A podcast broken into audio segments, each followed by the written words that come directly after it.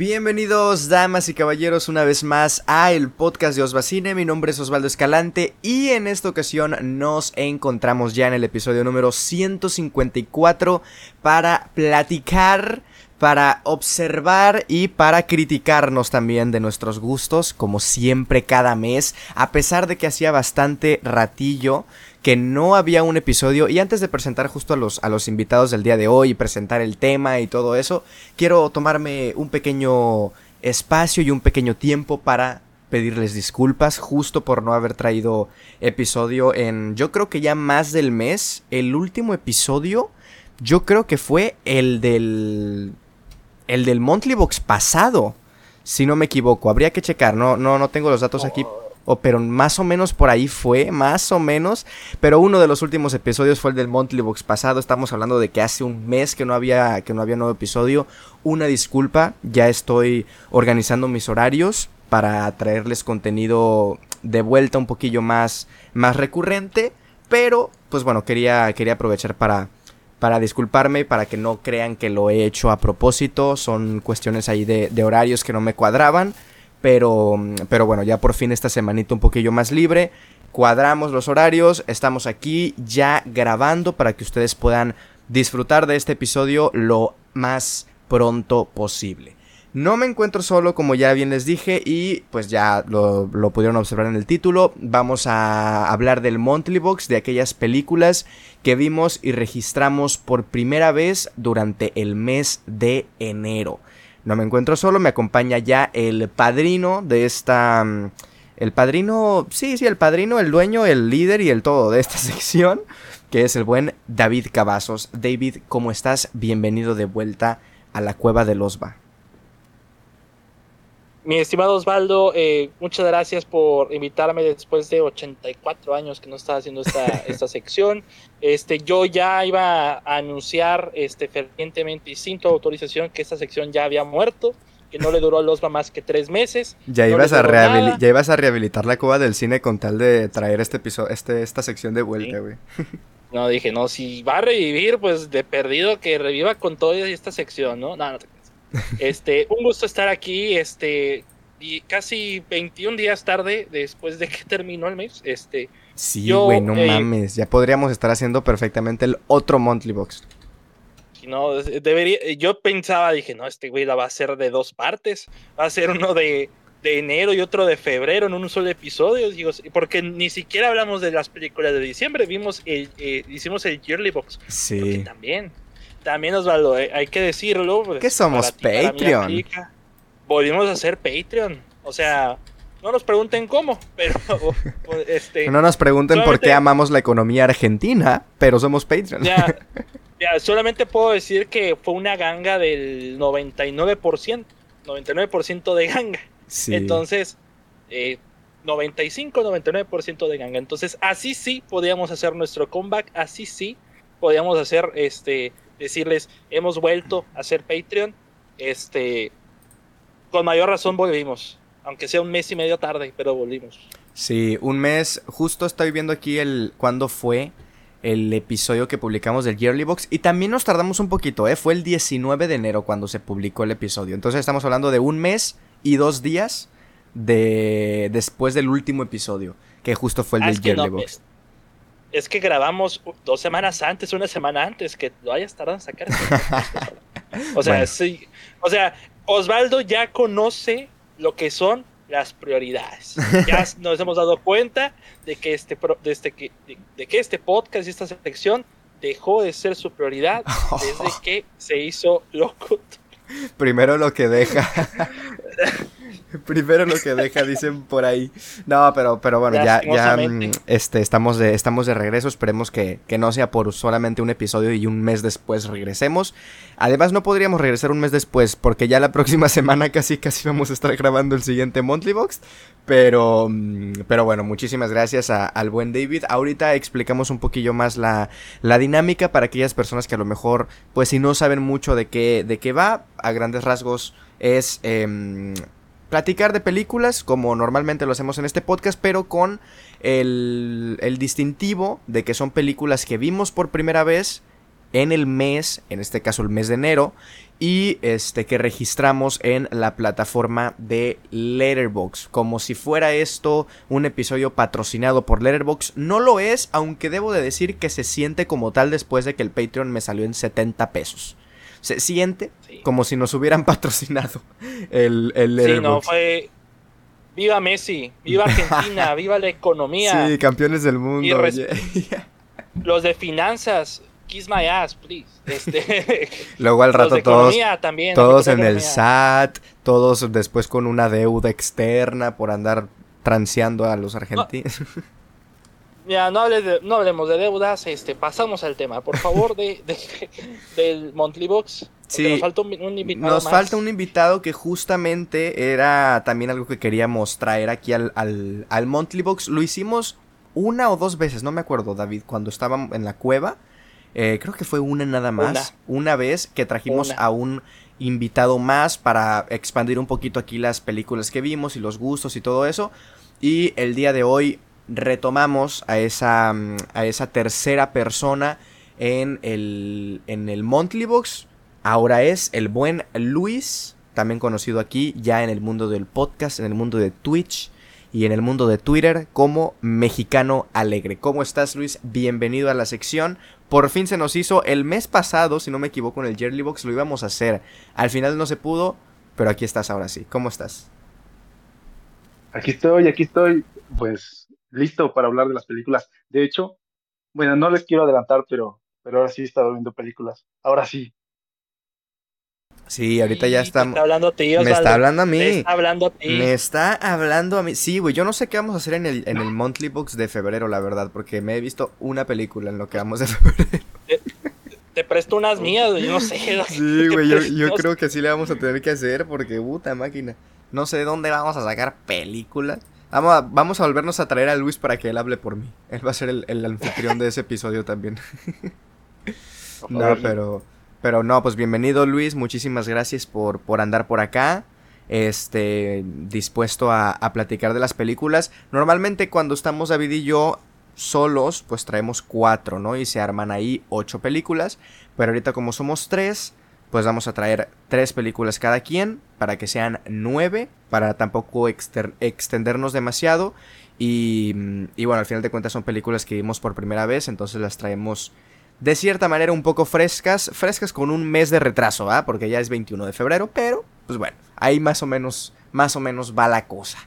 Este, mm, así que bueno, para, para iniciar de una vez, me gustaría que empezara el buen, el buen Luis, el invitado de, del día de hoy, con una de las películas que viste. La, mm, el formato es muy sencillo, Luis. Este, vas a decir la película, la fecha en que viste la película, ahí te aparece en Letterboxd. Este, un poco de, pues, obviamente tu opinión y eso, y cuántas estrellas le diste en Letterboxd. Así que date con la primera de las tres, por favor. Ok, eh, la primera de la que voy a hablar es Frances Ha, de 2012. La vi el 14 de enero de 2024 pues, ¿de, qué va? Básicamente cuenta la historia de, una chica que está en un noviazgo y, vive con su mejor amiga y cosas así. Y su novio le pide que se vaya a vivir con, con, con él. Entonces ella lo rechaza porque pues no, no quiere dejar de vivir con su mejor amiga. Sin embargo, eso causa la ruptura de esa relación y después su mejor amiga sí se va a ir a vivir con, con su novio, o sea, con el novio de ella, ¿no? Su mejor amiga. Entonces pues Francis se queda sin su mejor amiga, eh, sin su novio, sin dinero porque estudió artes, es bailarina y, ya tiene 27 años y se siente vieja y, y, se trata de todo lo que enfrenta como, como una mujer ya en los últimos años de, de, la década de los 20. Em, y eso, cómo enfrenta la vida, la vida misma. Em, esta película me, me tocó bastante porque ya me siento igual que Francis en, varias, en varias cosas de la vida, pero sobre todo la, forma en la que toca eh, o la que expresa el sentimiento de vacío de Francis, como ella no siente que no tiene propósito. Entonces es eso, o sea, es como seguir adelante, seguir adelante, pero sin un rumbo. está, bueno, la película es dirigida por, por su, por el esposo de la actriz, de Greta Gerwig, que, pues como ustedes saben, es la directora de Barbie. Entonces, y ellos dos escribieron justo el, el, el guion de Barbie. Así que es justo eso comparándolas como cómo llevan el, tema de feminismo y de ser mujer y de muchas cosas, las perspectivas que tiene la gente sobre ti, sobre lo que pueden esperar o no esperar ya a ciertas edades, creo que se toca mucho mejor aquí en Frances Ha que en la propia Barbie. Entonces me, me parece una colaboración mejor hecha y, y, es una maravilla. Si no la han visto, véanla. Tiene muy buena música, no aburre, o sea, está... Ay, ¿cómo se llama? Este actor, el de, el de Historia de un matrimonio. Eh, Adam Driver. Adam Driver. Ah, él, él también actúa ahí en, en esta Frances Ha. Y, y, y, se los aseguro, o sea, es, es, una película excelente, maravillosa, o sea, y sobre todo les va a hablar directamente a ustedes cuando la vean. Fíjate si no esperen que... unos dos años. Sí, yo, yo nunca la he visto, es una de esas eternas películas pendientes que, que tengo en mi watchlist, este, por el director, por lo bien que se ha hablado de ella, por Greta Gerwig también, ¿no? Por muchísimas cuestiones, y nunca la he visto. ¿Tú también la viste por primera vez entonces? Recuerden que pueden escuchar y compartir el programa como el podcast de Osva Cine. Lo encuentran disponible en Spotify, Apple Podcast, Google Podcast, Anchor y más. Sí, sí, por primera vez. Eh, tenía muchas ganas de verla. Me, me daba curiosidad por, por, la trama y por, por cierta canción que yo ya sabía que aparecía. Y sí, es, es, es, es maravillosa. Ah, perfecto. Pues no sé tú, David, ¿la, ¿la, has visto? ¿Qué te parece? Este, Luis nos agarró en curva, Osvaldo. No la he visto tampoco. Tú tampoco. Hecho, en el watchlist, no, no la he visto. Pero pues, este, acabo de ver que está en movie, así que si tienen movie o aplicaron el descuentazo de, de 3 meses por 15 pesos, 15 pesos, pues la pueden ver. Ya se me fue un pinche mes ahí. de esa promoción y no he visto nada, güey. Yo no lo usé, yo no, yo no volví a contratar a movie, pero bueno siempre está el torrent para salvarte la vida de repente, ¿no? Sí. no, pues es, entonces es una, es una buena recomendación para, para nosotros dos también. Que digo, ya es una película que se ha hablado muy bien de ella, pero ya que llegue también Luis y nos comenta al respecto, pues creo que impulsa. Porque sí, sí está ahí en mi watchlist y sí ha habido muchas veces en donde digo, ya la voy a ver, porque aparte dura 86 minutos. O sea, si tienen el tiempo contado, a lo mejor en su día está muy apretado y dicen, quiero ver una película corta, pues esta no dura ni hora y media. Así que, pues ahí la pueden, la pueden checar. Y pues sí, para los que no sepan quién es Noah Baumbach, pues es el, el director de Justo Historia de un Matrimonio. Su última película fue eh, White Noise también en el 2022. Es un, es un director y escritor muy, muy interesante. Este, pues vamos contigo entonces también, David. ¿Cuál es una de las que nos traes? Y la primera que, película que traigo, mi estimados Vita, es eh, una película, una película de culto, estrenada en el año 2001, que sentó un precedente para la carrera de, de Jake Gyllenhaal, Jake el robabufandas Gyllenhaal. Este, el 2001 fue su año, fue el año que lo catapultó y no, no, no estoy hablando de Donnie Darko, estoy hablando de Bubble Boy o El Chico Burbuja. De, igual de que salió como un, par de meses antes o después de, de Donnie Darko. Esta es una, una comedia, posiblemente para ver drogado, que yo la vi el día 8 de enero. Yo le di tres estrellas y media y un corazoncito. ¿De qué se trata esta película? La película se cuenta la historia de Jimmy, interpretado por Jake Gyllenhaal, que es un muchacho que nace sin sistema inmune. Entonces, desde que nace hasta su adolescencia, casi tirándole a los 18, que es como lo vemos en el presente, ha vivido dentro de una burbuja de plástico. Su, en su cuarto todo está, es una burbujota de plástico, su mamá, que es la más sobreprotectora del universo, eh, lo, lo cuida, lo alimenta, este, y le dicen, nunca salgas de casa, ahí te quedas. Nunca salgas de la burbuja, ahí te quedas. Entonces, eh, Jimmy se enamora de su vecina. Ambos se llevan bien, ambos eh, la pasan bien. Ella va al cuarto con Jimmy, juegan y hacen eh, pues, puras idioteces. Eh, Jimmy se enamora, pero se entera de que su vecina se va a casar con un vato que pues, es como un bully, prácticamente es un bully. Entonces, él se arma de valor, con todo y su burbujota se escapa de la casa y hace un road trip para impedir que la mujer de su vida se case con su peor enemigo. Entonces, esta película es justamente como Francesca, dura 84 minutos, es una película muy corta que se pasa volando y es probablemente una de las películas más estúpidas que he visto en muchísimo tiempo, lo cual es yo creo que al mismo tiempo el mejor de sus halagos, porque esta película no se toma en serio por ningún momento, tiene un humor muy bizarro, personajes que, vaya, son abordados de una manera que actualmente no se abordarían nunca, o sea, eh, no diría que es políticamente incorrecta, pero sí, es, es el 2001, ¿qué esperaban? Y pues Dick Gyllenhaal apenas en su juventud, siendo este alguno de sus primeros papeles en el cine, junto con Donnie Darko en ese mismo año, pues yo digo, pues de cuál se fumó este Jake Gyllenhaal de dos veces en el mismo año, está, está bastante loco.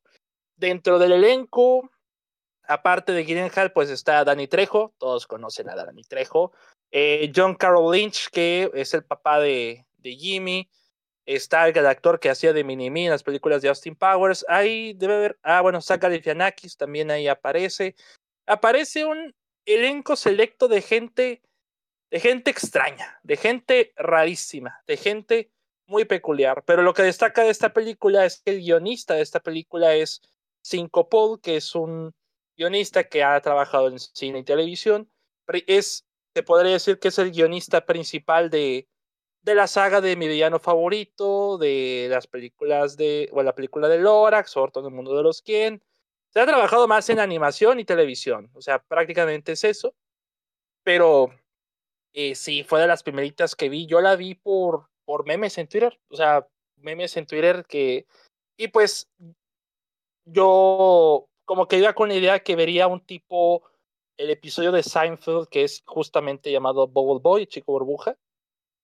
Y pues. La verdad, me gustaría haberla amado más. Me gustaría que. Eh, haberla disfrutado más, pero. Este, no voy a negar que fue un rato muy rápido muy divertido. Y pues, si quieren drogarse un rato y ver esta película, la van a pasar mejor de lo que yo, yo creo. Entonces, ahí la tienen el chico burbuja Bubble Boy, mis estimados. Para que se armen una doble función con Donnie Darko y Bubble Boy el mismo día. sí, hombre, sí. Imagínate qué año debe haber sido para, para, para el Jakey. Roba bufandas bien ¿Y tú, Luis, ya la, la conocías? ¿La has visto? nada como yo, que yo no la había visto, ¿eh? ni la conocía tampoco. No, no tenía idea de esa película, pero ahora que, lo pienso, ya, ya, busqué el episodio y hay una referencia a Simpson. a eso. Eso ya es suficiente para que la veas. Sí, sí, o sea, ya justo en el año siguiente de que salió la película, salió la, la trama de Bart infectándose de una enfermedad de Japón y lo encierran en una burbuja. Pues perfecto. Y mira, para continuar entonces yo también con las con las películas cortas voy a hablar de esta ya hablé un poquito, digo, no hablé de ella o sí, no me acuerdo. La mencioné creo nada más en el en el pasado, que fue la primer película que me vi en el mes de enero, enero 1 del 2024, la primera película del año. Estoy hablando de Pollitos en fuga o Chicken Run del año 2000 y le di 3 estrellas y media de 5. Continuando con las películas cortas porque esa también dura como 84 minutos. Entonces nos fuimos bien con esta primera con esta primera ronda de películas. Está disponible en Netflix. ¿Qué decir de una película como Pollitos en Fuga que yo creo que era yo el único en todo México que no la había visto? Que no había visto, ¿no? Y más porque se acababa de estrenar hace hace poco también la secuela y, muchas personas empezaron a, revisitar esta película, otros también la vieron por primera vez como fue mi caso. Yo nunca la había visto, no fue una de las películas con las que crecí este, en, mi infancia, como tal vez muchos. Y eso que es de mis años más o menos. O sea, a ver, yo soy del 2002, obviamente yo nací, la película ya se había estrenado y todo. Pero pues es de esas películas que sí llegaban a pasar mucho en, en la televisión también. Y, bueno, el nombre de Pollitos en Fuga, ¿no? La película, los personajes, la animación, stop motion también es muy característica. No sé si esté en lo correcto, pero me da la, percepción de que es una película que a pesar de ser, este, de a pesar de ser, pues, pues gringa al final de cuentas, este, creo que aquí en México como que se le dio más revuelo que en Estados Unidos, ¿no? No sé, o por lo menos esa es la percepción que me da, tipo Malcolm el del medio a lo mejor también, ¿no? Que son como que se le da muchísimo más, este, eh, se, se, vio muchísimo más o hay más conversación acá en México o en Latinoamérica con algunas producciones gringas que, que en el propio Estados Unidos y creo que Pollitos en Fuga es un poco el caso.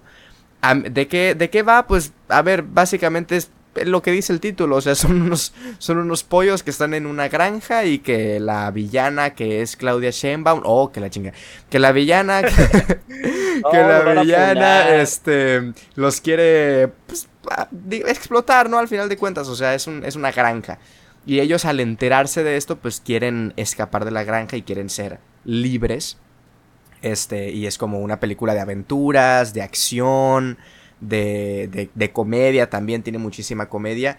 Y, y bueno, es, es, una película que por lo menos a mí, en, para este tipo de cintas, para todo público, porque sí siento que es un poquito, no es, digamos, una película doble A, ¿sabes? No es una película que sea únicamente para niños, no, o sea, sí obviamente tiene, se, pueden entretener los niños, pero pues también tiene muchas muchas cosas para adultos, no en el tema sexual, sino pues a lo mejor chistes un poquito más para adultos o comedias o la propia esencia de que están matando a animales, ¿no? Cosillas así y eso hace que también la película sea mucho más disfrutable y la trama, la propia historia también sea más distinta, no sé, como que muchas veces vemos el mismo tipo de películas o el mismo tipo de patrón en películas a lo mejor animadas o en películas animadas para toda la familia y cosas así. Y creo que Pollitos en Fuga es de verdad la excepción. O sea, es una película que es distinta. No sé, se, se siente distinta desde la propia animación, desde el propio diseño de los personajes.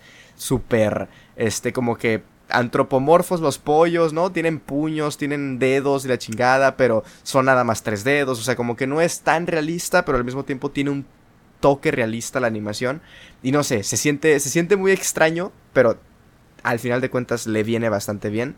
Y, y si la vi por primera vez, me tardé muchísimo, yo lo sé, y tampoco me vi, o sea, sí me gustó y sí tenía pensado verme la secuela, pero pues hasta la fecha no la he visto. Pero, pero no sé ustedes, David, tengo entendido que tú sí te has visto la secuela, la comentaste incluso aquí también en el Monthly Box, pero ¿qué te parece esta?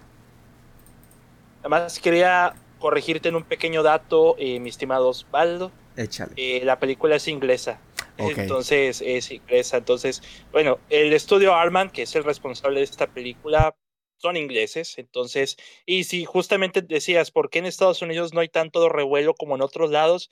Es porque los ingleses son muy consumidores de su cine, me he dado cuenta.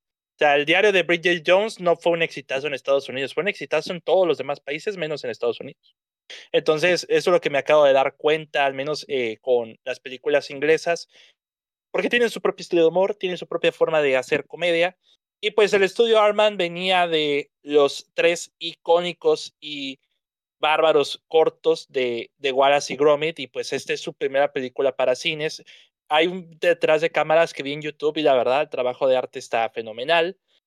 Y pues sí, se nota que es una película inglesa porque el general Fowler, el único gallo del gallinero, el único gallo macho, vaya la redundancia, este, pues se queja de la llegada de Rocky, que es un americano, un yankee, que es interpretado en inglés por, por Mel Gibson. Eh, la opinión de un servidor es de alguien que vio Pollitos en Fuga desde que supo de su existencia, es decir, por ahí de el 2001, 2002. Este, alguien que le, le regalaron el VHS de la película o le compraron el VHS de la película y lo vio y lo vio y lo vio y llevo más de 20 años viendo esta película, al menos una vez al año. Es Rebelión en la granja, o sea, prácticamente Rebelión en la, en la granja de, de, George Orwell. Es eso, este, pero exclusivamente con gallinas. Eh, también para hacer una película que está situada en la Segunda Guerra Mundial, sí, pues sí se siente que esto sí es un campo de concentración en su máximo esplendor, o al menos los realizadores lo pensaron de esa forma. Eh, la película eh, siempre me va a tener muy, este, como que en mi mente la escena del plot twist, la, la, cómo abordan el plot twist de esta, de esta película, que ya si ustedes han visto Pollitos en Fuga, ya se imaginarán cuál es. Y no quiero decir spoilers de una película que salió hace 20 años, pero es de lo mejor que ha entregado DreamWorks en, y Arman Studios, eh, pues es el precedente para una carrera muy importante de animación que es el stop motion, el clay motion, animación con arcilla, este es un trabajo espectacular. Quizás la segunda parte de Pollitos en Fuga, pues no es tan... Es que es como Los Increíbles dos, eh, ahora que lo pienso. No tiene tanto poder como la primera, pero es entretenida y no pasas un mal rato. Pero yo siento que la esta primera tiene... Yo conozco a gente que la señora Tweety le da pesadillas, sobre todo por el, el, el tercer acto, cómo se ve la señora Tweedy. Eh, sí conozco gente que le ha dado pesadillas y pues no cualquier película logra eso honestamente y pues Pollitos en Fuga sí es de, de los trabajos más importantes de animación de los últimos 25 años yo creo. Sí, yo, bueno, la secuela, que cuando la anunciaron, obviamente estaba como medio expectante de cómo podría ser, ¿no? Y al final de cuentas, pues, ¿cómo fueron las, las medio mixtas, ¿no? O sea, a ver, no llegó a la altura de la primera, tengo entendido, pero... Pero sí es una secuela, digamos, digna hasta cierto punto. Hasta cierto punto sí, solamente que, pues, sí en términos de villano o en términos de... Es, no sé, como que... Ahora sí que en otras palabras le faltó más sabor al caldo. Eso fue lo que pasó. no, no hagas esas... No hagas esos Le faltó más salsa al pastel de pollo.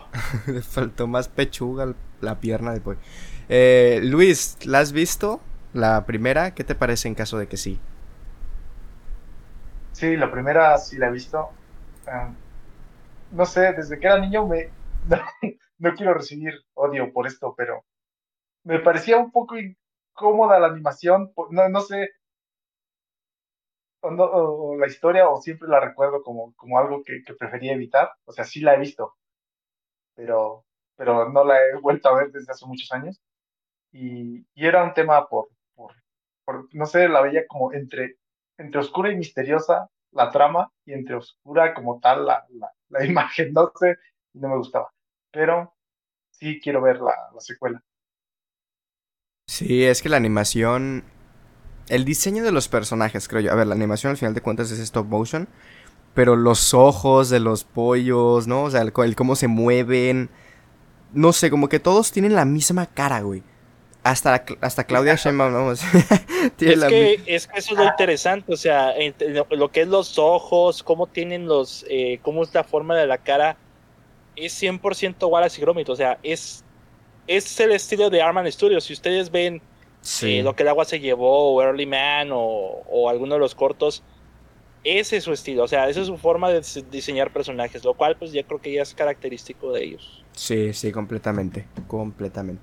Pues bueno, este Luis, ¿qué otra película nos traes? A ver, pues vi una película de, de 2022 que se llama Háblame de ti, película mexicana. Uh, es una ópera prima de, de José Eduardo Cortés Moreno. Um, pues les voy a contar un poco de lo que va. Es un tipo, ya saben de, esta, esa, esa ola de películas desde hace mucho tiempo, porque es desde, desde los 60, 70, poner, poner personas de más de 20 años, de veintitantos, veintimuchos, ya unos de más de 25, a interpretar personajes de preparatoria. pues esta película es otra de esas. Entonces, pues ya vemos la historia de, de un chico que se llama Salvador, de 17 años, que, pues, a ver, no les quiero hablar mucho de la trama porque se puede perder, pero digamos que una persona le, le empieza a mandar mensajes diciéndole que es su admiradora y que, que lo quiere conocer y que le gusta, digamos. Entonces él tiene que, que encontrar quién es ella y, y, pues ver qué pasa, ¿no? Así, así comienza la película. Pero, se, pero empieza a ver una que otra vuelta de tuerca y, y se complica la, la historia y aunque la trama y la película como tal van de una manera muy sencilla, o sea, todo se desarrolla de, de una manera simple, digamos, pero tiene lógica y aparte, a, a, diferencia de muchas otras películas, sí hay consecuencias de los actos que hacen. Y entonces la o sea, las acciones, las reacciones de, de los personajes y todo sí, sí es, sí es creíble y eso me gustó mucho. Uh, un punto a su favor es que es que se ve que le echaron mucho mucho corazón a, a, la película, entonces se ve que está, o sea, que tiene mucho amor en su realización. Entonces estás a gusto con los personajes, ves que las cosas que hacen sí tienen sentido y dices, ah, qué complejo, o sea, tocan estos temas de, de, manera muy, muy acertada. Así que se las recomiendo, o sea, les digo, no es una completa maravilla, porque la trama es sencilla y, y, los personajes y la historia pues es una historia pequeña, digamos, ¿no? Pero muy bien hecha. O sea, a diferencia de otras de su estilo, ¿no? Como de, de, de adolescentes con, con, el amor y con otras cosas, Coming of Age, creo que esta es más, más eh, ya saben, aterrizada y bien, bien ejecutada. ¿La han visto? Yo no, pero David, este, es un remake de Love Igual. Simon, ¿no? O sea, sí, yo, yo, creo, ¿no? Me dio yo muchas vibras de Love Simon. Sí, sí no, tengo que ver, tengo que ver si aquí en Ebros dijeron. No, hijo, no, si no, Funa. Una, a ver, no se tardaron ni tres, no se tardaron ni tres años con, a ver, háblame de ti, es del año, déjame confirmarte. 22. 2022. No, o sea, no se esperaron ni los cuatro años. O sea. Funa, hay funa. Hay funa aquí. No, pero véanla, véanla, primero vean. Hay que verla porque sale ah, Renata Vaca. Exacto. Ah, bueno. A ver, Germán, Bra Renata Vaca, Julio Bracho. Este. Sale pues, Renata Vaca antes de que la, des, la quemaran en Jigsaw. en Saudis. El de, Pal el de Paloma y Nacho sale aquí también. ¿Qué onda? ¿Qué es esto? ah, la bestia. Esto es un crossover sí, bastante no. chido. Ok, entonces. Sí. Vamos a. Vamos, sí, este Héctor Trejo, es cierto, qué pedo. También. Sí. Pero a ver, tú que viste Love Simon. La viste tú también, Love Simon, ¿no? Este. Luis. Sí. ¿Qué tan Love Simon es esta película? ¿O si es distinta, digamos? No. Es que por eso la. O sea, solo les digo la premisa inicial, pero después de ahí ya no. No se parecen. Ok, ok. Ya toman otros. Tampoco les quiero decir qué pasa, pero, pero sí, o sea, a, a, sin darles ningún spoiler, así. Ustedes okay. veanla, o sea, está bien, digo, más, o sea, tiene lógica y está bien hecha, y ya, pero. va, va, va, perfecto. Entonces, David, ¿cuál es tu segunda película? Mi segunda película es del año 2000. Eh, esta, he estado en una fiebre de comedias románticas durante este mes eh, y parte de febrero. Y creo que con la primera con la que comencé esta travesía es con una eh, película que tenía eternamente pendiente y que en, el fallecido podcast de la Cueva del Cine, que mañana, 22 de febrero, cumpliría cuatro años de existir. Eh, en un episodio que le dedicamos a Jack Black, mi querida Ale Vega habló de esta película. High Fidelity, alta fidelidad. Protagonizada por John Cusack. Eh, la película está basada en una novela inglesa del autor Nick Hornby. No he leído el libro, me estoy esperando hasta, hasta que Ale venga, venga en marzo a Monterrey y me lo preste. En eso ya quedamos. Para poderlo leer y pues para ahora sí que hacer mis comparaciones con la película. Pero ¿de qué se trata? ¿De qué trata la película? Trata la historia de Rob Gordon, que es eh, el dueño de una tienda de discos, de una tienda de, una tienda de records o discos, como le quieran llamar, que recientemente su pareja lo corta.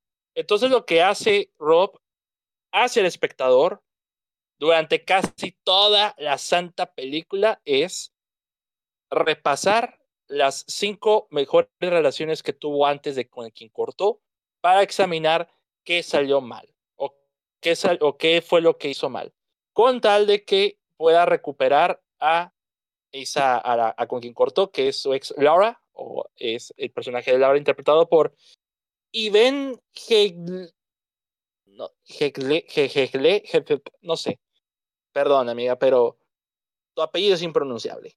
Este, entonces es más que nada una comedia romántica que en teoría tiene mucha alma inglesa, pero la película es, esa sí es gringa. O sea, esta sí es 100% gringa. Hasta el autor como que se sorprendió de lo fiel que es su obra, incluso trasladándola de ciudad, trasladándola de personaje, pues sí se creyó que John Cusack podría ser pues el protagonista de su novela, ¿no? Eh, la película, yo le di cuatro estrellas, eh, yo la vi el 18 de enero. Me pareció una, una grata sorpresa, la verdad. O sea, yo, yo ya sabía, yo ya venía con la recomendación de Ale Vega de que era una comedia, pues abordada de una, una forma un poquito menos tradicional, ahora sí que un poquito más inglesa, que esta estructura es más que nada se centra en pues en el humor más cínico, en no necesariamente enfocarse en la pareja, sino en lo que consta alrededor de la pareja, y pues el que se roba la película es Jack Black. Eh, Jack Black eh, hace de Barry que es, en cierto modo, un mamador. Un mamador de la música que, en lugar de atraer clientes a la tienda, los ahuyenta insultándole sus gustos musicales. Entonces, eh, hasta no leer el libro, pues puedo ver pues, cómo, cómo va o cómo compararla con la película, pero ya como la película por sí sola me pareció una comedia muy interesante que quizás a no mucho le pueda gustar porque es cierto y lo confirmo que el personaje de Rob es un personaje muy irritante. Es eh, cuando tú, tú dices, oye, pero ¿qué, ¿qué salió mal en las otras cinco relaciones? Fue este güey. O sea, es, es, no hay otro motivo. Este tipo es insoportable, no ha madurado en mucho tiempo, o sea, como que no acepta que tenga errores. Eso es lo más interesante, ¿no? Entonces, fuera, eh, más allá de ese apartado, de esa situación, eh, también tiene un buen manejo de la música. En eso no lo, no lo desaprovechan para nada. Este, pero ahí en este tipo de historias yo hubiera preferido que tuviera más presencia el personaje Jack Black que John Cusack, que al menos John Cusack no le hablara tanto al espectador en cada momento, repasando sus eh, relaciones fracasadas anteriores. Me gustó. Le di cuatro estrellas. Este, está en Star Plus, por si quieren verla. Y pues sí es considerada como una de esas comedias románticas más este, eh, emblemáticas de principios de los 2000 debido a su estructura un poquito más moderna que la habitual. Perfecto, yo no la había escuchado incluso, pero ya con lo de que es muy inglesa en su humor, ya con eso me ganaste. A mí el humor inglés me gusta mucho, con ese, con ese cinismo como dices tú, y ver eso en una comedia romántica ha de estar muy interesante. No sé tú, Luis, si la hayas visto. Ah, no, había escuchado su título, o sea, pero todo, e, eso es todo. No, no sabía nada de eso. Igual vamos a funar la película porque sale Drake Bell. No la vean. Ya no la vean. Ah, sí, sale Drake Bell porque es la versión joven de, de John Cusack. Es como que la primera relación que repasas a los 12 años. ¿Qué puedes repasar a los 12 años? O sea, cierto. Ahora que me acuerdo, sí. Es el, es el, la versión 12 años de, de John Cusack.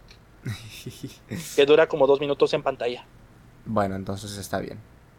Así la, así sí, sí lo perdonamos, que dure tan poquito. Muy bien. Pues bueno, si es recomendación de David y aparte es de recomendación de Ale Vega, es recomendación mía, aunque no la haya visto. Excelente, un saludazo a Ale Vega. Un saludazo a Ale Vega, exactamente. Pues bueno, yo continúo con las películas cortas. No es cierto, porque esta dura tres horas, damas y caballeros. Y ni siquiera es una película. Ni siquiera es una película. Ah, ah verdad. Ah, verdad. Ya sabes ah, cuál es. Ya sabes cuál es. Ya, ya sé. Y ya, se ha hablado en el Monthly Box de esta, pero pues yo no la había visto. Y es Taylor Swift The Eras Tour, el concierto grabado de pues este mega concierto, vamos a llamarlo así, de, de, Taylor Swift que dura tres horas. Entonces es el concierto grabado y ya por fin lo vi el 9 de enero del 2024 obviamente. No le di estrellas porque, mm, pues a ver, es un concierto. No, no, no sabía cuántas darle, ¿sabes? O sea, no es como. Incluso a, por ejemplo, los conciertos de, de Blackpink que he visto. Bueno, no me acuerdo si eso sí les di, pero pues también porque me considero más fan, ¿no? De Blackpink que de Taylor Swift. Entonces, no, no sé, sí le di el corazón. Eso sí, le di el corazoncito en, en Letterboxd.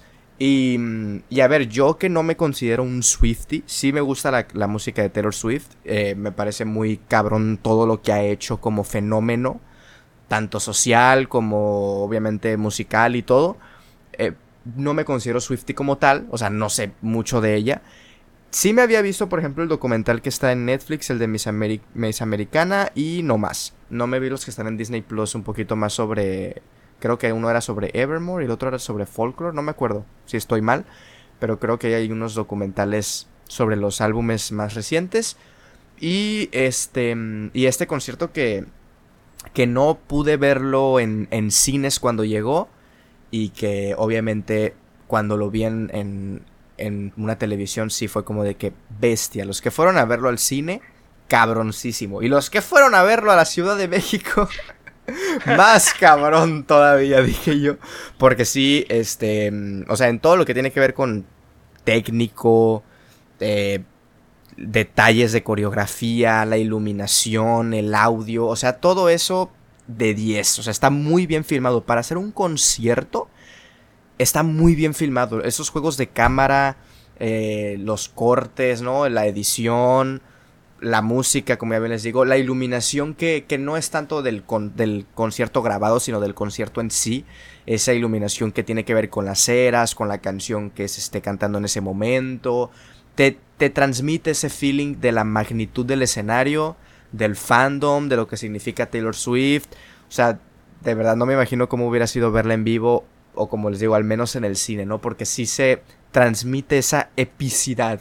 O sea, sí es un concierto muy épico, de verdad. O sea, aunque no sea Swifty, es muy épico ver, ver, un, ver un concierto de esta magnitud, no solamente por la duración, sino porque estamos hablando de que, de que es un concierto que engloba pues todo lo que ha hecho Taylor Swift o la gran mayoría de lo que ha hecho Taylor Swift en, la música, ¿no? O sea, desde sus inicios hasta el álbum más reciente que, que sacó. Entonces, todo verlo en tres horas de ir de acá para allá, con coreografías, con cosillas ahí, muy, muy chido, la verdad. Entonces, digo, ya David ya había hablado largo y tendido de, de esto en, en tanto en su podcast como en el Monthly Box. Pero ya me tocaba a mí hablar por fin también de, este. No sé tú, Luis, si, si lo has visto, si te consideras fan de Taylor Swift o si tú eres más de, la, de la reina del pop. No, si se lo preguntas, todavía se lo preguntas a Luis. Sí. Me confunde cuando dices reina del pop porque inmediatamente pienso en IMEP, pero... Sí, sí, por eso te dijo, o, tú eres más, o tú eres más reina del pop, por, por ahí. Sí, sí, pues a mí me gustó mucho. Yo, yo ya lo vi, pues lo vi en el cine y luego lo vi ya cuando salió según la versión extendida, pero va a haber otra versión más extendida todavía para Disney Plus en marzo. Entonces todavía falta verlo otra vez, pero eh, es muy bueno, es una maravilla.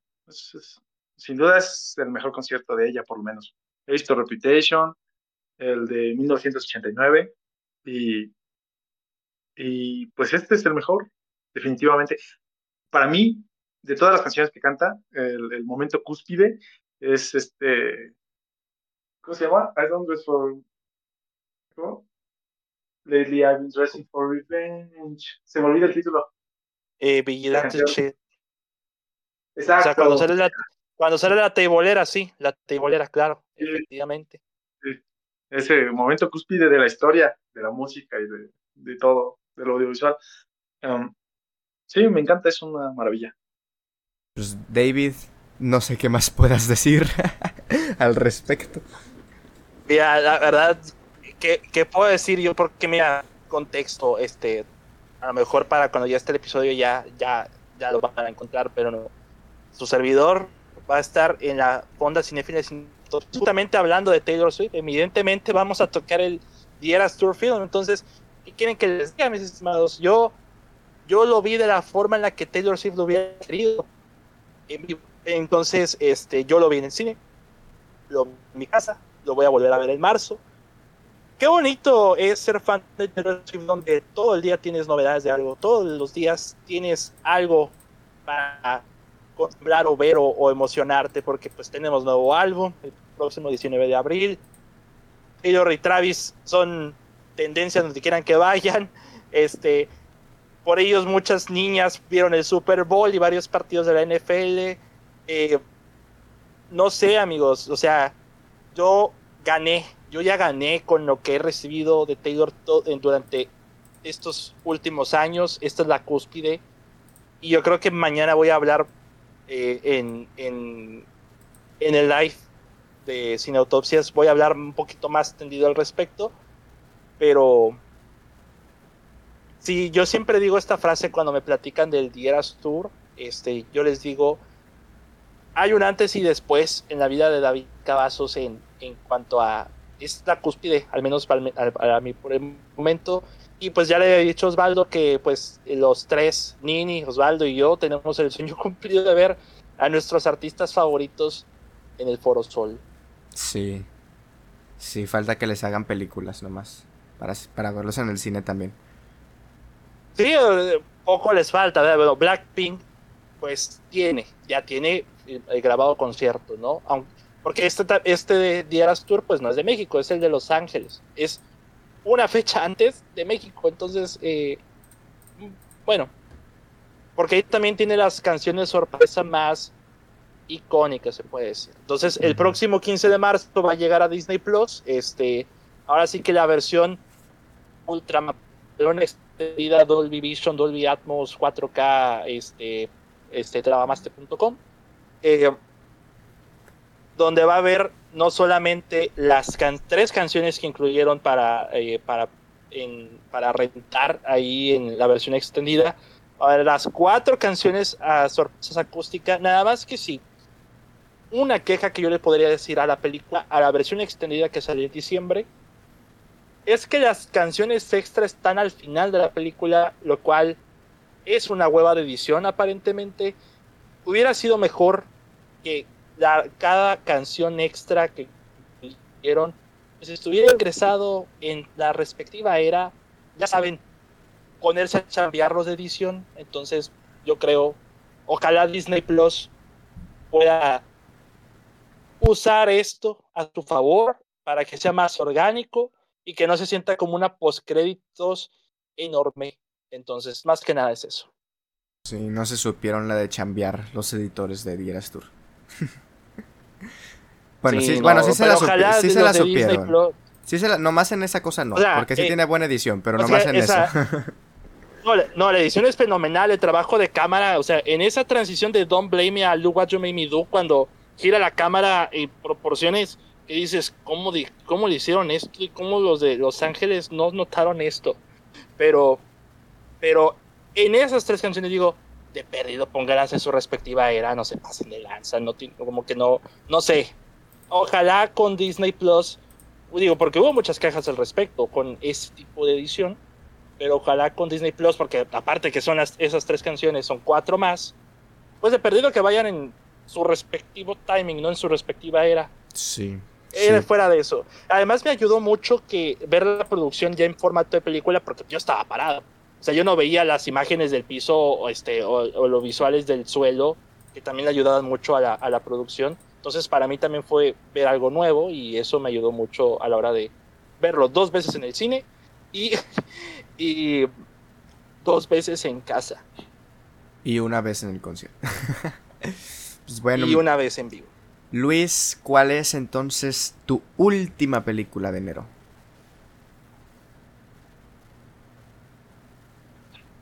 Aquí estoy. Ah, ¿Puedo decir, ¿Puedo decir lugares honoríficos? Sí, sí, sí. Ah, ok. Ah, the Greatest Night in Bob es un documental ahí de cómo se hizo We the World. Es una maravilla, vean. Es emotivo y y muestra justo desde la producción musical de una canción tan compleja, cómo reunir tantas personas y, cosas así, o sea, desde logísticas, producción musical y, el sentimiento, la vejez misma, la vida misma, todo, o sea, una maravilla. otra que vi fue eh, Wanna Dance with Somebody, esa Whitney Houston, cómo sufrió en la vida y no sabía que era bisexual. Nomás por eso véanla maravilla. A ver, uh, My Blueberry Nights, ya es la última mención honorífica de Wong Kar Wai. No es tan mala como parece, pero sí es, es, como un, es como una fan movie inspirada en Wong Kar Wai en Estados Unidos. Y, hasta ponen temas de In the Mood for Love. O sea, es como, ¿cómo haría una película un fan? Está ahí medio curiosa, pero no, no, es, no es espantosa, o sea, está bien. Pero eh, de la que yo quiero hablar es eh, Sociedad de la Nieve, Society of Snow. Salió el 4 de, enero y ese día la vi en Netflix. Pues, ¿de qué va? Eh, va de un, un famoso accidente que hubo en, en los 70s. Un avión que, llevaba jugadores de, de rugby, eh, junto con algunos de sus parientes y otras personas que no tenían nada que ver, y la tripulación. Entonces se estrella ahí en, los Andes y tiene que sobrevivir. Entonces se enfrentan a muchas cosas hasta que logran pues, eh, encontrar ayuda para lograr ser rescatados. Como esto iba a pasar, como esta película iba a salir, yo, yo no sabía ni siquiera que iba a salir esta película, pero como una semana antes me enteré y dije, ay, pues yo sé que existe una película que se llama Alive, entonces la voy a ver. Y busqué la película y encontré una y dije, la voy a ver, pero no era esa, no era la del 91, era una de los, de los mismos años 70, pero en México. La cual está bien, o sea, no está tan, tan, tan Pokémon, no está, solo la parte de, del avión, de, de cuando se estrella, ahí sí está bien, bien fea, bien mal hecha. Pero todo lo demás, a pesar de que la nieve también es de Unicel, les crees las actuaciones, o sea, también, bueno, parece que la odio, pero también los maquillajes, parece que son mapaches en la mayoría de, escenas, porque nomás les pusieron así, así pintura, ya, ya no, esperen, les pusieron pintura afrodescendiente ahí en los ojos, y ya, esos son moretones y eso, o sea, si está Pokémon en el maquillaje, en la nieve, y en... fíjate, no, fíjate que yo nunca la vi. o sea, tampoco tampoco me vi la otra, la, estadounidense. Pero no, pensaba que fuera tan así. bueno, ya. Pues, a pesar, de esos aspectos técnicos, en la, se la forma en la que cuenta la historia. Y como tal, las actuaciones, muy buenas. Y, es como en manera un poco documental. Tiene narrador, va contando los hechos con, con tiempo y todo. Y está, está muy bien Ay, no. Qué, qué feo caso. Bueno, ya. No vi la de los noventas, todavía no la he visto. Pero lo que me gusta de Society of Snow es que le da visibilidad a, a, los muertos, ¿no? Siempre te está diciendo tal, tal persona, tal edad, y ya, ¿no? Cuando murió. Entonces, eso es, es, es, muy importante. Eh, es una maravilla, pero ya mejor ya no hablo, es que... Le dio el ataque de risa al buen Luis. No, no, es que sí, de los 70 de México, es una maravilla. Se llama Viven también, o sea, Viven. Sí, no, La Sociedad de la Nieve, pues sí fue de las películas. Yo también la vi por primera vez en enero, yo creo que muchos. Al final se estrenó en Netflix ese, este mes. Este. No la traigo porque justo, no sé, supuse que alguien la iba a traer por ser la película del mes de enero.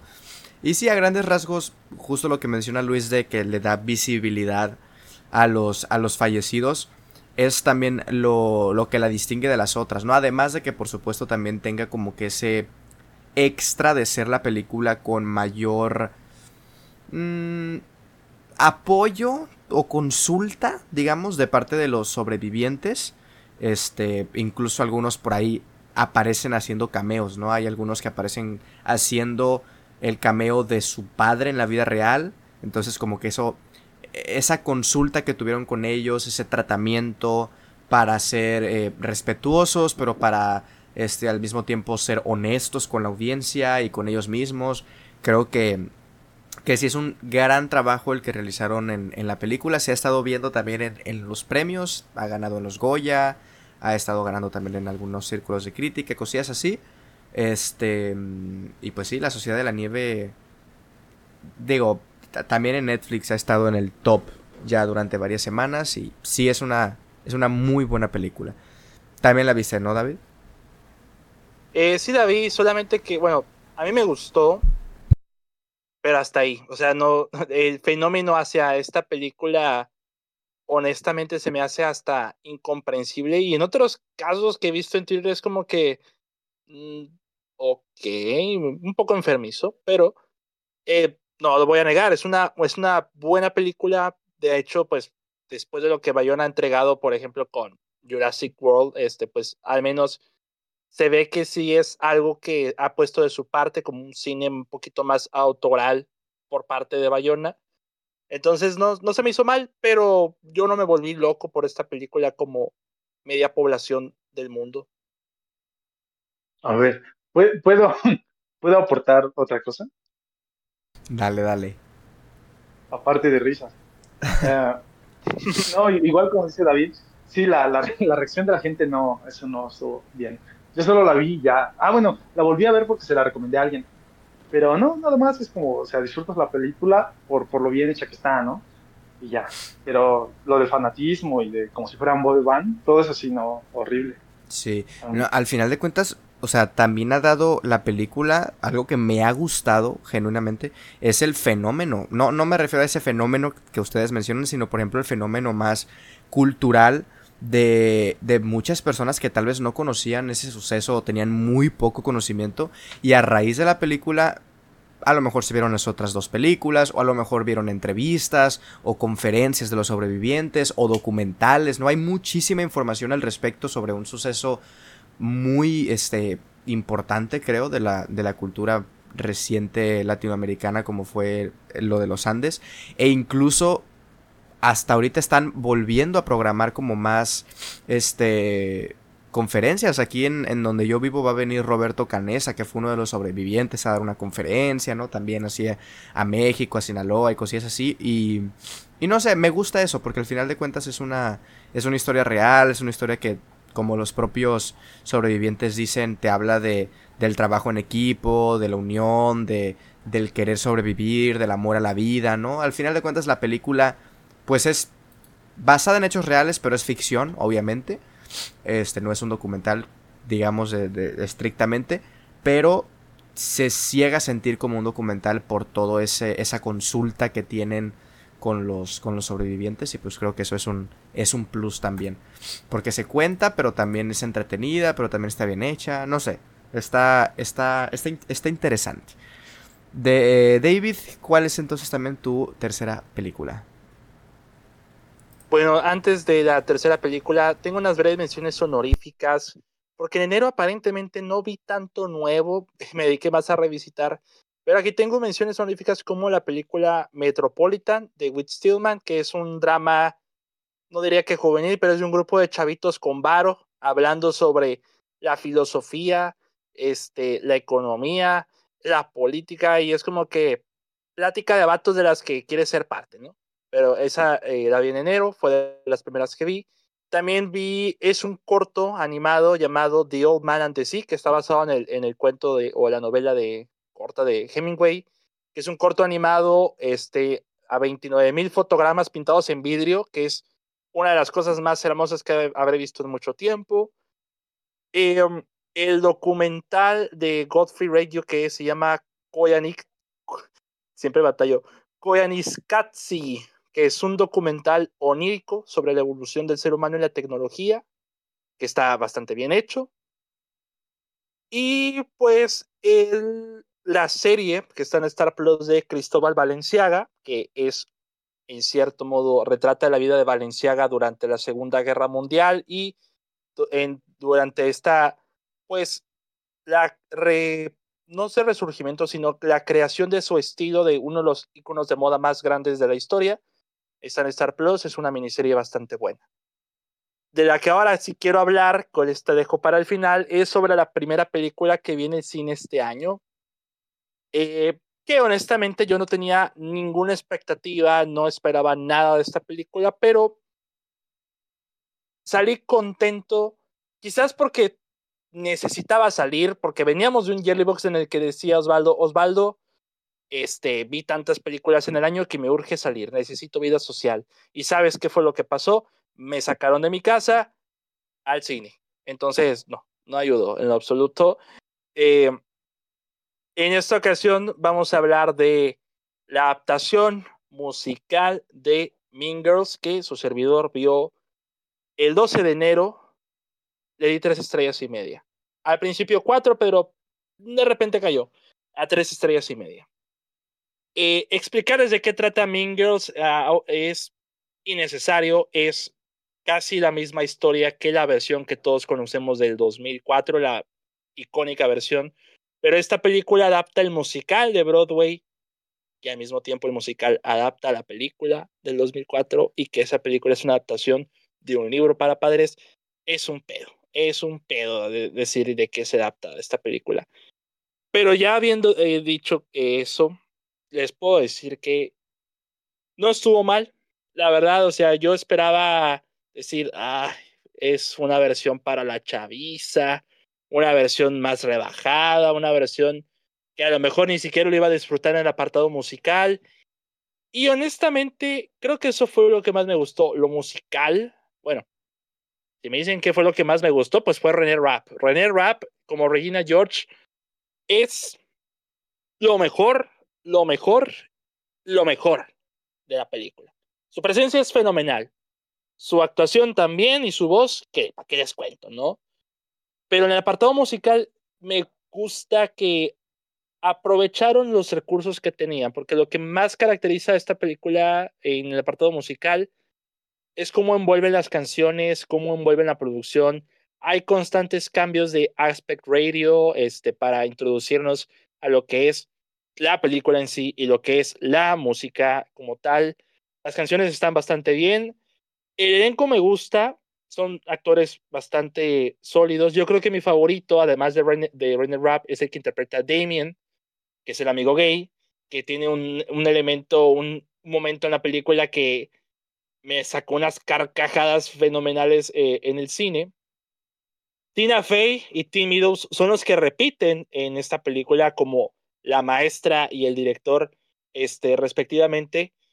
Y hay como que un, no quiero soltar spoiler, pero una pequeña sorpresilla con ellos que dije, bien pensado, o sea, muy bien pensado, y eso fue como que lo que me sacó así como que una sonrisa así eterna con, con esta película. Lo único malo, relativamente malo de esta película es que su comedia, si la comparas con la de la primera, que la, la, la, la primera película, pues es un humor, pues, más cínico, se puede decir. Aquí está un poquito más rebajado eh, o, un poquito más diluido, pero pues no le afecta. Hay ciertos detalles que cambian de la historia que no estorban, tampoco afectan, de hecho no están nada mal, no, no tengo queja en ese apartado. De hecho, eh, lo que sí quizás sí me quedó a deber esta película es en el tratamiento de algunos de sus personajes. Por ejemplo, las dos chicas plásticas que se juntan con Regina George, que son Karen y Gretchen, si no me equivoco, eh, las dos en sí están muy rebajadas. O sea, una rebajada a, a, la, a la chica idiota que, que no, que tiene todo menos cerebro. Y la otra, eh, que es Karen, que tenía como que como que querían darle un desarrollo muy interesante, que es como que la chica segundona, la chica rebajada, o la chica que quiere destacar. Pero no, no llega a nada, o sea, no llega a nada, honestamente. El personaje de Aaron Samuels me gustó, no profundizan tanto en él. Nuestra protagonista, Katie, no está nada mal, de hecho, lo hace bien, eh, hace un trabajo muy sólido, pero pues yo creo que este es el show de René Rapp, de René Rapp y nada más. O sea, fue una grata experiencia verla en cines con mis amigos. Fue una grata experiencia salir de mi casa después de tantos días estar aquí atrapado en mi cuarto, este, en medio de una racha muy eh, deplorable. Pero, honestamente, sí, como que yo creo que la disfruté más por eso, por la experiencia. Había chicas que me sorprendió mucho porque las canciones se las sabían, ya se las estaban así como, no las estaban así cantando a todo pulmón, pero así como que en voz baja, así como que coreándolas, así como, como que trajo cierta vida, ¿no? Hubo otras personas que no sabían que esto era un musical y eso les pasó factura el resto de la película. Suspiro así como que ya valió madre y así, ¿no? Y una señora que no se para, o sea, se quedó parada en las escaleras, no sabía qué estaba haciendo, se sentaba, se paraba, se sentaba, se paraba, no sé. Ir al cine hoy en día es muy extraño, pero yo creo que lo dejo, o sea, para el final. Ya está en internet, ya está en torrent por si se les ocurre verla. Este, no está nada mal, pero vaya, como la del 2004 no hay ninguna, honestamente. Sí, a mí la verdad la del 2004 también me tardé en verla por primera vez y cuando la vi sí fue como de que a la madre está buenísima, me gustó un montón, justo el humor que dices que maneja Tina Fey en la, en la, en la primera, sí está muy cañona. Y esta secuela la verdad no, no me llamó, o sea, no la vi, no fue como de que, ay, está en cines, ni cuenta me di cuando la sacaron ya de cartelera también, no sé, súper me, a lo mejor la veo luego, pero pero no sé, no. No me causaba ningún tipo de curiosidad, la verdad. O sea, para ver Mean Girls me veo de vuelta la. Pues la original. Digo, obviamente es diferente. Este es un musical. Eh, tendrá sus cosas, tendrá sus diferencias. Pero. Y. No sé. La, la original para mí es. Es irrepetible. No sé tú, Luis, si la. si la llegaste a ver. No, no la he visto. Eh, he escuchado reseñas. Eh, e igual que, que, son muy parecidas a lo que dijo David en, respecto a lo de las amigas que, que, quedan ahí como, como sin personalidad y eso. Pero bueno, es que yo no soy muy fan de la, ni, ni de la película original. O sea, no es que no me guste, pero, pero igual es como que la, la he visto, pero no, no recuerdo frases ni, ni nada pero sí sé que es muy importante para muchas personas. Sí, pues ahí está. Yo no sabía que ya estaba en Torrent, así que si la quieren ver, pues ya. ¿Está en Torrent desde ayer? Ah, desde ayer apenas. Ok, ok. Oh. Pues bueno, yo voy entonces con mi última película también. Que está, está muy interesante la experiencia, ya que la vi en Twitch con pues varios de, los que están escuchando esto tal vez. Ahí estuvieron en el, en el stream. Eh, vimos Jeepers Creepers también por primera vez, la primera, la del 2001. Y, y bueno, híjole, no sé por qué también me tardé tanto en ver esta película. Me pareció súper... Digo, no sé si divertida sea la palabra, ¿verdad? Es una película al final de cuentas de, de terror. Pero tiene esos toques de entretenimiento que dices tú.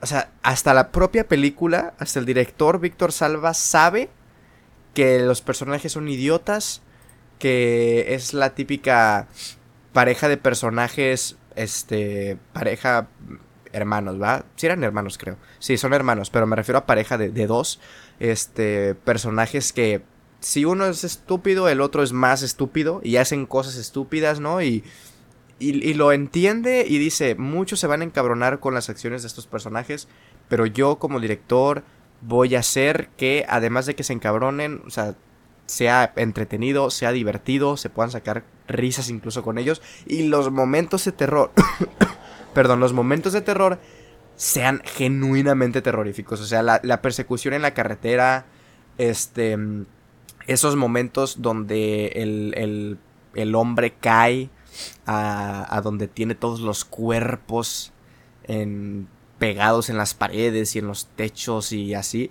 también súper terrorífico. Algo que me encantó es también porque yo al inicio cuando estaba viendo la película dije, normalmente este tipo de películas tienen un prólogo, ¿no? Que es a lo mejor las primeras víctimas, los que nos hacen creer que van a ser los protagonistas, pero mueren, ¿no? Algo como Scream haz de cuenta. Pero no, aquí de verdad los personajes que salen al inicio son los protagonistas que están durante toda la película y, eso también ayuda porque desde el principio ya nos presentan a los personajes y de cierta manera llegamos a conectar con ellos aunque sean estúpidos y aunque no tengamos mucha información de ellos porque todo transcurre en una o en dos noches. Este, igualmente los, los hace un poquito más este, desarrollados, digamos, hasta cierto punto. Pero, mm, pero sí, el, el, villano, que la gran mayoría también sea como de noche. No sé, tiene un aura muy, muy buena esta película que yo pues que nunca la había visto. Al momento de verla también yo creo que sumó la experiencia de verla con pues con, con la gente y en Twitch y él está reaccionando por primera vez y me llevé alguno que otro susto también. Quizá lo único que no me encantó fue el personaje de la de la vidente porque sí es un personaje un tanto explicativo, ¿no? O sea, obviamente tiene como que ciertas reglas la película y, que, se suelen seguir también en, este tipo de películas como de terror, de qué hay que hacer, qué no hay que hacer y cosillas así. Pero mm, cuando llega ella y ya te explica y te explica quién es y qué hace y cuándo regresa. Obviamente es parte de la magia y es parte de la, de la historia y del background del personaje de Jeepers Creepers, pero no sé, siento que, que le llega a restar también y llega a entorpecer un poquito el ritmo que, que traía la película, pero así en a grandes rasgos, la verdad, me la pasé muy bien, no me la esperaba tan, tan entretenida, tan terrorífica por momentos, y si había de esos temores que es manejar en la noche en una autopista y que de repente algún carro o algo así te empiece como a juguetear de esa manera, pues ya después de ver Jeepers Creepers todavía más. Pero, pero bueno, David, ¿la has visto? ¿Qué te parece? Mira, yo solamente lo voy a resumir en una sola frase, mi, estimado Osvaldo. A mí me ponen esta película y yo me duermo. Yo me duermo con esta película. No mames. nunca, nunca, nunca me ha gustado Jeepers Creepers. Ni las veces que mi papá la ha puesto, ni la segunda, ni mucho menos la tercera. No me quiero imaginar la otra, la, la, la, última que sacaron. Yo no soy fan de esta saga. Desde que comenzó hasta el final no soy fan. Así que yo no tengo nada bueno que comentar más. Pues entonces calle ese perro, no es cierto. Qué buen, qué buen sueño me dio, o sea, qué buen sueño me dio. Una hora y veinte de sueño bien a gusto. Yo, eso, se lo agradezco. No, güey, la neta no está aburrida, güey, no te pases de lanza tampoco. No, la verdad no me gusta. Es como que esa saga que yo digo jornadota. no, yo, yo no me vi, no me vi las demás. O sea, sí terminé con ganas como de, ah, o sea, está, está bien. Pero al mismo tiempo es como de que, pues, normalmente suele ser un one hit wonder, ¿no? Como en las canciones. O sea, es de, de estas sagas en donde la primera nada más es la, es la buena. Y pues por lo mismo ya como que ya no me dieron muchas ganas de verlas demás. Lo más chistoso es que Víctor Salva dirige la segunda y la tercera. O sea, ese ve el downgrade tremendo. O sea, un downgrade de esos que dices. No sé si es eh, Jeepers Creepers o villano de Pago Rangers este pedo, no sé. honestamente. Pero no. Yo no. No cuenten conmigo cuando hablen de Jeepers Creepers, por favor. Chale, pues a ver, Luis, tú la has visto. Tú estás un poco más de mi lado. Eh, no la he visto. Sí, Chin, teguas. vi que la, que la está, vi que la estabas viendo en tu, en tu stream, o sea, me llegó la notificación, pero no, no pude entrar y no, no la he visto. No, pues ni modo, te la encargo entonces. Sí está, no, no sé, a mí, a mí me gustó mucho la verdad, digo, a lo mejor tiene que ver también con eso de A la ver. experiencia, que la vimos ahí todos, pero, pero no sé, sí, a mí, a mí sí me gustó la verdad. ¿Cuántas estrellas le diste? Le di cuatro. No, no lo dije, es cierto. A ver. Le di cuatro y la vi el 13 de enero del 2024. Y también nueva, nueva, este, crush de cine, Gina Phillips, en Jeepers Creepers 1. Recuerda seguir mi canal de YouTube como Osva Cine. Ahí encontrarás reseñas sin spoilers de las películas de estreno, así como de películas clásicas.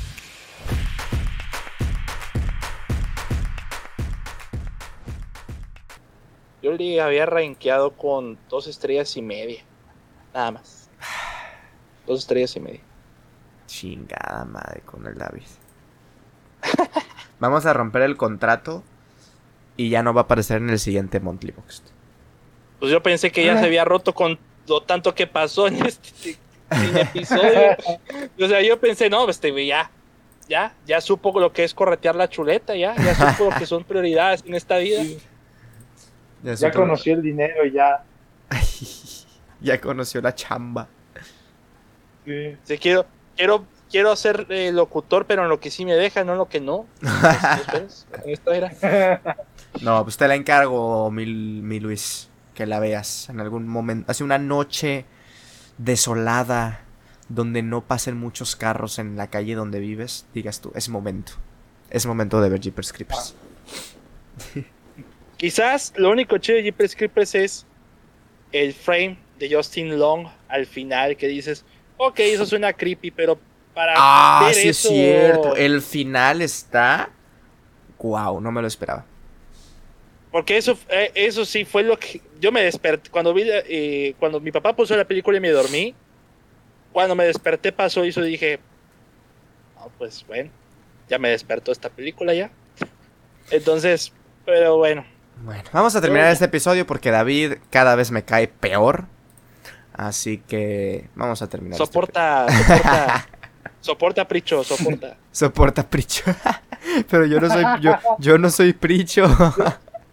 ¿Ya, ya escucharon, ¿Ya escucharon la última canción de Aime? No, afortunadamente no. Es- Escúchenla, es muy como este momento. Vean, Sí. vean Jeepers Creepers solamente por Gina Phillips. Háganse un favor. Pero bueno, Por eso las dos estrellas y media. por eso. ellas solo son do- ellas solas son dos estrellas y media. No, o sea, eh, una estrella Justin Long, una estrella y media Gina Phillips. Ok, me doy por bien servido entonces. Pues bueno amigos, este con esto damos por finalizado el monthly box del mes de enero que casi sale en marzo, pero así las cosas, ni modo. Este, pues muchísimas gracias de verdad por haber escuchado este episodio. Muchísimas gracias también a, a David, a Luis por haber acompañado, por haber compartido esas first time watches del mes de enero que registramos en, en Letterboxd. Y aquellas personas que escucharon este episodio también ya saben que pueden dejarnos en redes sociales, que ahorita se las daremos. Este, o también en los comentarios de Spotify, si están escuchando esto en Spotify, cuáles fueron algunas de las películas que vieron por primera vez en el mes de enero. Pues comenzamos contigo, mi Luis. Si gustas dejar redes sociales, ¿dónde te podemos encontrar? Como mexicano alegre, guion bajo en, en X o Twitter. Y igual mexicano alegre, guion bajo en Instagram. No hablo mucho de cine, pero subo fotos. Sube fotos de Puebla. A fuerza, Pues ya estás. David, David K21 en Twitter, DatK21 en Instagram y en Letterboxd como David Cavazos. Uso más Letterboxd que el señor Escalante, aparentemente. sí. Entonces, eh, pueden seguirme por favor para para ahí pues registro lo que veo, al menos una película al día, a lo mucho, a lo mucho. El fin de semana son más, este, pero este en el mes de febrero los first time watches sí están potentes. Sí, ya quiero que hacer ese episodio del Monsterblocks de febrero. Una película Sí, al sí. día. Ahí lo tienen. Ahí lo tienen. A fuerza. Yo, yo también. Ah, ¿Tú también qué? fíjese. Ah, yo también ya he estado viendo muchas películas, de hecho. Es que, es que nunca en mi vida había visto tantas películas como, como en esta época. Es mi, Nice. mi prime cinéfilo. Y yo estoy al revés. Y yo estoy al revés. Pero. Ah, pero pregúntenle si le quieren dedicar canciones, pregúntenle. Puestísimo el vato. ya pidan sus canciones. Ah, pidan sus canciones en Osva Cine, Twitter, en F3. Instagram, este, en Twitch como Osva Live, en YouTube como Osva Cine, al igual que en Spotify y en Letterboxd. Ahí los estoy leyendo y pues si gustan compartir también sus impresiones del episodio, por ahí lo pueden hacer. Este, muchísimas gracias de vuelta al buen David, al buen Luis por acompañar en este episodio, a ustedes que lo escucharon y si todo sale bien y no es en 30 días más, nos estamos escuchando en un próximo episodio. Adiós. Bye. Ay. Dios.